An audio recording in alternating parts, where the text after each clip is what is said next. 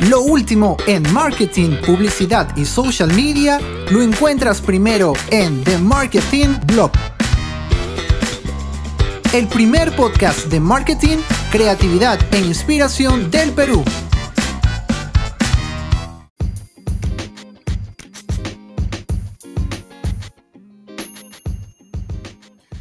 Hola, hola, ¿cómo están? Bienvenidos a un episodio más de, The Marketing Blog. En el episodio de hoy vamos a hablar acerca de todas las movidas empresariales que se han generado durante y a raíz de la pandemia que tenemos hoy en día, el coronavirus. Principalmente analizaremos las empresas más afectadas que han tenido que llegar al punto de cerrar su operación en el país. Hay muchas empresas tecnológicas, del rubro de restaurantes y bebidas y de los retailers. Ya seguro ya sabrán de cuáles estoy hablando. Así que nada, vamos con el episodio de hoy. Una de las grandes sorpresas fue el anuncio de que Uber Eats dejó el mercado peruano. Según el comunicado emitido en su momento, la empresa justificaba su decisión por las complejidades y costos operativos que se requerían en este nuevo escenario de coronavirus. Yo imagino que esto implicaba respetar todos los protocolos que exigía el Ministerio de Salud para todos sus motorizados. Bajo ese escenario, revisaron los números y decidieron que no era sostenible la operación. A esto hay que sumarle los constantes esfuerzos que hacían para retener a sus clientes, dándoles promociones. A mí me llegaban códigos todos los fines de semana con descuentos eh, en porcentaje y en soles para mis pedidos. Entonces eso también demanda una gran inversión en temas de marketing. Esta noticia de hecho cayó como un baldazo de agua fría para todos los usuarios, pero los más felices sin duda fueron los competidores directos, Globo y Rappi, quienes se van a repartir todo el share que tenía Uber Eats, tanto de clientes como también de motorizados para agrandar su flota. Las personas que hacen delivery necesitan seguir trabajando como delivery y ahora buscan asociarse a otras empresas y Globo y Rappi serán las elegidas. Otro punto importante que Uber Eats siempre pasó por alto fue de cara a la innovación, como sí lo hizo Globo y Rappi. Por ejemplo, ambos se asociaron con supermercados y farmacias, tenían envíos de paquetería y hasta una membresía Prime, que por un solo pago mensual te salían todos tus envíos gratis. Ahora, esta gran, a esta gran noticia se sumó otra noticia hace un par de semanas en donde Uber decidió fusionarse a la empresa chilena Corner Shop para hacer frente al mercado de compras por delivery en supermercados. Recordemos que el año pasado Uber compró el 51% de las acciones de Corner Shop por 450 millones de dólares. Entonces, en una coyuntura de pandemia en la que los usuarios no quieren salir a comprar y quieren estar el menor tiempo posible en la calle por temor a contagiarse, hizo que se acelere el ingreso de Corner Shop al mercado peruano. En el app pueden encontrar o pueden hacer sus pedidos de Plaza Vea, de Vivanda, de Macro, Inca Pharma y otros supermercados.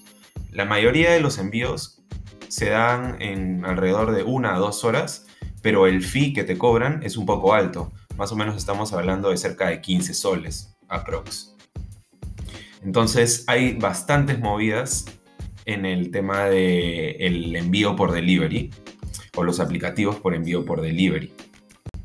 Otra noticia que remeció y causó un terremoto en el rubro retail fue el anuncio del cierre de operaciones de París del grupo Sencosud.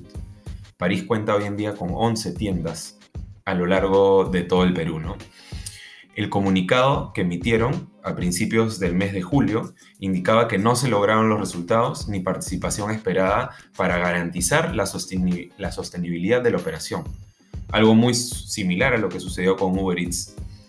Está claro que competir con Falabella y Ripley, que tienen más de 30 años en el Perú, es sumamente difícil. Recordemos que París está en el país desde el 2013. Lo que sí me pareció algo bueno que hay que rescatar de París fue su estrategia de comenzar abriendo tiendas en provincia. Así lo hicieron en Arequipa, Cajamarca e Ica, para luego abrir en los conos de Lima. Para mí, el error fue cuando ya ingresaron a los centros comerciales de segmento AB.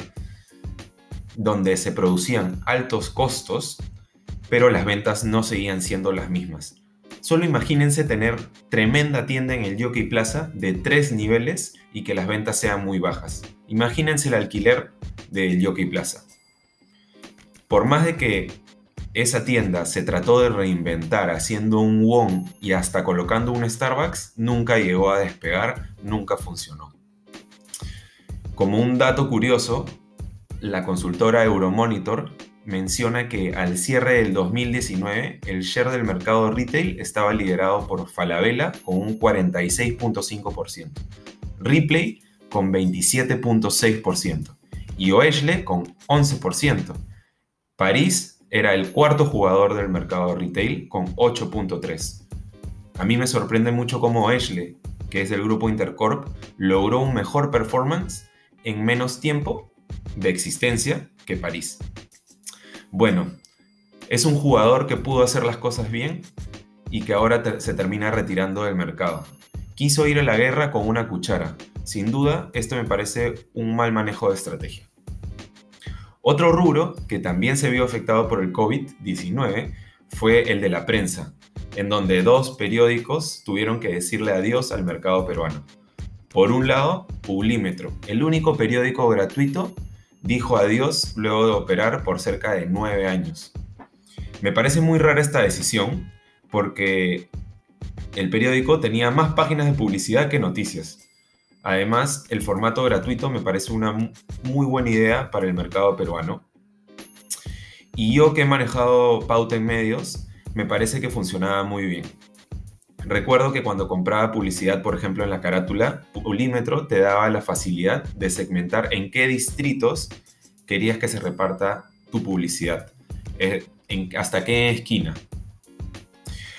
Otro periódico que también murió fue el diario deportivo El Bocón, que ahora pasará a ser parte de la sección deportiva del diario Ojo, como fue desde un principio. Así que, bueno, que descansen en paz ambos diarios. Otro rubro que también ha estado bastante movido es el tema de restaurantes y bares, ya que como no pueden abrir, no pueden generar y aún así tienen que seguir pagando los alquileres. Uno de los cierres que más me llamó la atención fue el de la cervecería mexicana Chapultepec, que se inauguró el 27 de noviembre del año pasado, es decir, solo duró más que 7 meses. El diferencial de este bar, que estaba ubicado en Miraflores en 28 de julio, era que todo lo que encontrabas en la carta costaba 5.90. Esta empresa tuvo muy mala suerte, ya que anunciaron su apertura en agosto y finalmente abrieron en noviembre. Luego les cayó la municipalidad de Miraflores y la clausuró dos veces. Como suelo decir, es un local que nació muerto. Otro restaurante que también ha anunciado su proceso de disolución es Las Brujas de Cachiche, un lugar emblemático de Miraflores. Solo espero que esa hermosa casona no sea comprado por un edificio multifamiliar, sino sea tomado por otra empresa que le dé una propuesta gastronómica o quizás de planes nocturnos mucho mejor y le den mejor uso a esa hermosa casona. Sin duda, el coronavirus ha provocado la muerte de varias empresas y hay muchas que están en UCI, en cuidados intensivos, peleando entre la vida y la muerte. Esperemos que la economía se reactive rápido para que puedan sobrevivir. Bueno, eso es todo por el episodio de hoy. Espero que les hayan gustado y lo compartan. No se olviden de suscribirse al podcast en Spotify y seguirnos en Instagram como arroba de marketing blog y así se puedan enterar de lo último en marketing, publicidad y social media. Nos vemos el siguiente miércoles en un nuevo episodio. Chau, chau.